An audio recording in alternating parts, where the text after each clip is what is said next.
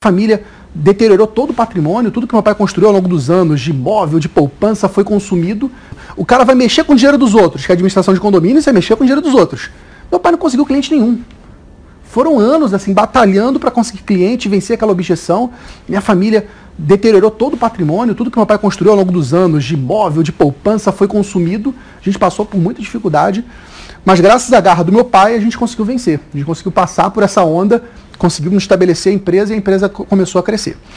E aí meu pai, em algum momento, deu uma síndrome de Ike Batista. Falou, cara, vou montar vários negócios agora. Vou montar uma imobiliária para fazer compra e venda aluguel de imóveis, vou montar uma empresa de terceirização de mão de obra, vou montar uma empresa de manutenção predial, montou vários negócios. Só que a gente não tinha capacidade de gestão desses negócios. A gente não tinha gestão financeira, não tínhamos capital necessário para investir em tantos negócios, não tínhamos pessoas, não tinha processo. E aí todas as empresas começaram a ruir ao mesmo tempo começou a faltar dinheiro para pagar funcionários, teve 450 funcionários, faltava dinheiro para pagar o imposto, começou a ter problemas internos, briga na família, eu, meu pai, enfim, um caos. Foi quando meu pai contratou um contador, o Glauber, ele se tornou nosso sócio, para fazer uma consultoria financeira.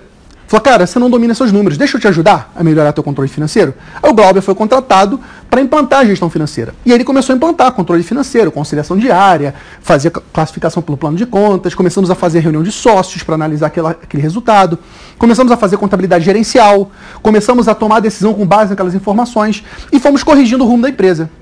E aí no final desse, dessa jornada, tomamos várias ações, reduzimos o prolabore da família, a gente estava tirando muito dinheiro da empresa, né? Enfim, vendemos uma empresa, fizemos cisão de sociedade em outra, foram várias cirurgias que a gente fez no negócio.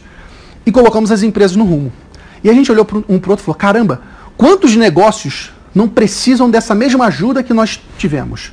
Quantas empresas não dominam seus números, não sabem quanto entra, quanto sai, e se tivessem um contador próximo delas, um contador não só ajudando na conformidade, um contador ajudando na gestão, especialmente na gestão financeira, na gestão estratégica, como essas empresas não teriam mais chance de ter sucesso?